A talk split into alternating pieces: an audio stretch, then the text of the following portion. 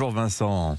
Bonjour Dimitri, bonjour à tous. L'édito international sur Europe 1. Le pape François est en Afrique, hein, c'est son 40e voyage. Alors il débarque aujourd'hui au Congo, c'est le plus grand pays catholique d'Afrique. Il ira ensuite au Soudan du Sud, soit deux pays en guerre. hein. Oui, le pape François a les qualités de ses défauts. Il est obstiné. Il y a quelques années, il s'était rendu en République centrafricaine, dévasté par les combats interethniques, alors que tous le lui déconseillaient, notamment les Français. En juillet dernier, il a dû renoncer à se rendre au Congo, à Goma, dans la région des Grands Lacs. Eh bien, six mois après, il débarque dans la capitale, Kinshasa. François ne craint pas de salir sa soutane blanche et de prêcher au cœur des ténèbres. Il vient témoigner dans un pays vaste comme un empire, qui est la plus grande église d'Afrique, qui a le sous-sol le plus riche, où tout est démesuré. La nature, la corruption, la misère des deux tiers de la population, le nombre de groupes armés, il y en a 120. L'un des derniers, c'est l'État islamique qui a fait un massacre dans une église il y a 15 jours. Démesuré aussi, la guerre dans l'Est qui n'en finit pas et l'indifférence du monde qui regarde ailleurs. La bataille de Sarajevo avait masqué le génocide au Rwanda.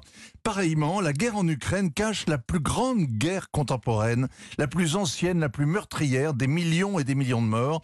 14 000 casques bleus sont mobilisés depuis un quart de siècle. C'est aussi la plus grande opération de l'ONU et son plus grand échec. Alors à propos de cette guerre, le pape a eu une formule très juste. Il a parlé d'une guerre mondiale en morceaux. Oui, parce qu'elle a impliqué une dizaine de pays alentours et pas seulement le Rwanda qui pille son voisin. Au Congo, le pape priera pour la paix, mais il parlera aussi d'exploitation, de migration, de changement climatique. Et il va être très écouté parce que l'Église catholique, au milieu de milliers d'églises pentecôtistes, a une autorité incontestée. Elle est le seul contre-pouvoir au satrape. Le cardinal Malula a été détesté de Mobutu. Le cardinal Monsengo tenait tête au Kabila. Et le cardinal Fridola Mbongo a dit publiquement au président de Tshisekedi qu'il avait volé l'élection. Et il risque d'ailleurs de recommencer puisque l'élection présidentielle est en décembre. Le pape n'est pas le seul en campagne. Alors la, la seconde étape de ce voyage papal, ce sera le Soudan du Sud, euh, pays euh, lui aussi en guerre. Oui, le pays le plus jeune, le dernier inscrit à l'ONU. Il a fait sécession du Soudan en 2011, après 40 ans de guerre, 2 millions de, morts, et il n'est jamais sorti du chaos. Désormais, la guerre civile oppose le président Salva Kiir et le vice-président Riek Machar. Leur haine a déjà fait 400 000 morts.